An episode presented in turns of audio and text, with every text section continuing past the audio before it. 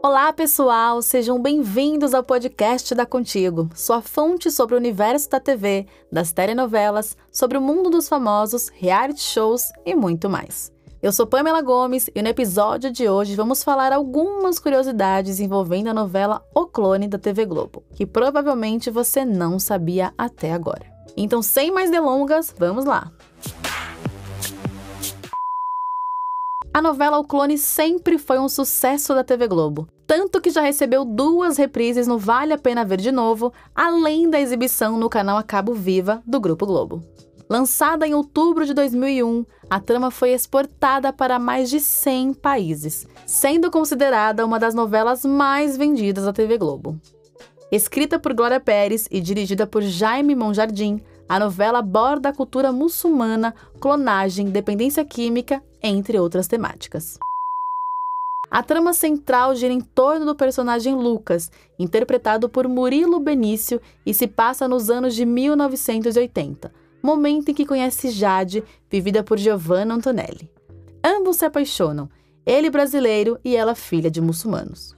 No entanto, o romance sofre reviravoltas por conta dos costumes muçulmanos defendidos pelo tio de Jade, interpretado por Stênio Garcia. Lucas, por sua vez, tem um irmão gêmeo idêntico, mas de personalidades completamente diferentes. Diogo é o mais brincalhão, já Lucas é mais introspectivo. Logo nos primeiros capítulos da novela, Diogo acaba sofrendo um acidente de helicóptero e morre. Portanto, o cientista Albieri, interpretado por Juca de Oliveira, decide clonar Lucas como estratégia de trazer Diogo de volta à vida. Além disso, Albieri tem o objetivo de realizar o sonho de ser o primeiro cientista a realizar clonagem em humanos. Com o passar dos episódios, a trama traz uma forte abordagem em relação à dependência química. Os personagens envolvidos neste núcleo são Mel, vivida por Débora Falabella, Lobato, interpretado por Osmar Prado, e Nando, vivido por Tiago Fragoso.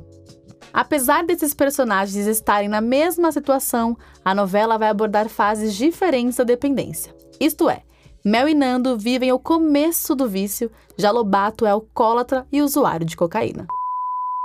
Tramas paralelas também estão presentes no enredo da novela. O clone traz a abordagem da religião islâmica e os papéis do homem e da mulher na sociedade, além da culinária árabe, dança, cerimônias e até poligamia. O humor também tem espaço na história com o núcleo do Rio de Janeiro em São Cristóvão, no bar da Dona Jura, interpretada por Solange Couto, que acaba sendo ponto de encontro entre os moradores do bairro e também da presença de convidados especiais. Além de todo o enredo, a novela de Glória Pérez chama atenção até hoje devido a algumas curiosidades em torno dos bastidores. Por exemplo, o elenco trouxe atrizes que eram crianças na época e tinham acabado de sair do sucesso Chiquititas, como foi o caso de Carla Dias, que na trama ganhou projeção ainda maior com o bordão Inshallah, e também Stephanie Brito, atriz conhecida pelo público e que posteriormente continuou participando de diversas novelas. Moda e beleza também são lembradas ao se referir à novela O Clone. Para a produção da trama foram usadas cerca de 700 peças do figurino compradas diretamente de Marrocos. Já no mundo real, anéis e pulseiras usadas pelas personagens viraram moda nacional e conquistaram os telespectadores. Maquiagens inspiradas na novela também foram copiadas por boa parte dos noveleiros, em destaque para o olho delineado. A dança do ventre, por sua vez, ganhou popularidade no país, muito em decorrência da novela. Além disso, muitas pessoas começaram a fazer aula para aprender a dançar igual às personagens. Demais, né?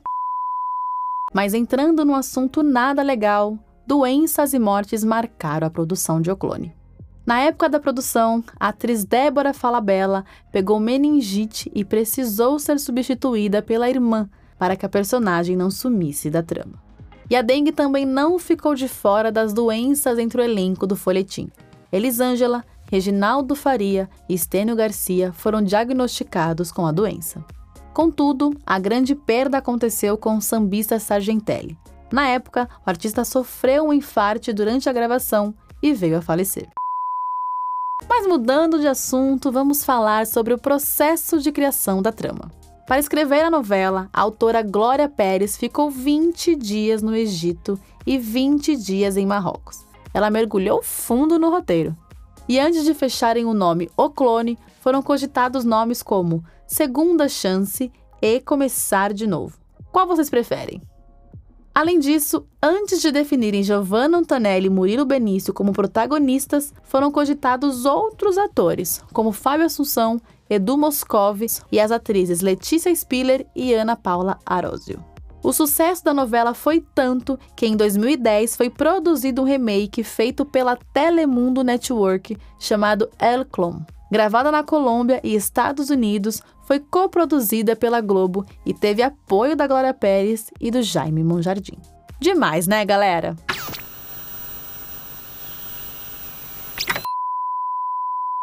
Bom, pessoal, o podcast da Contigo vai ficando por aqui, mas não deixe de nos acompanhar em nossas redes sociais e ficar por dentro dos próximos episódios. Até o próximo programa!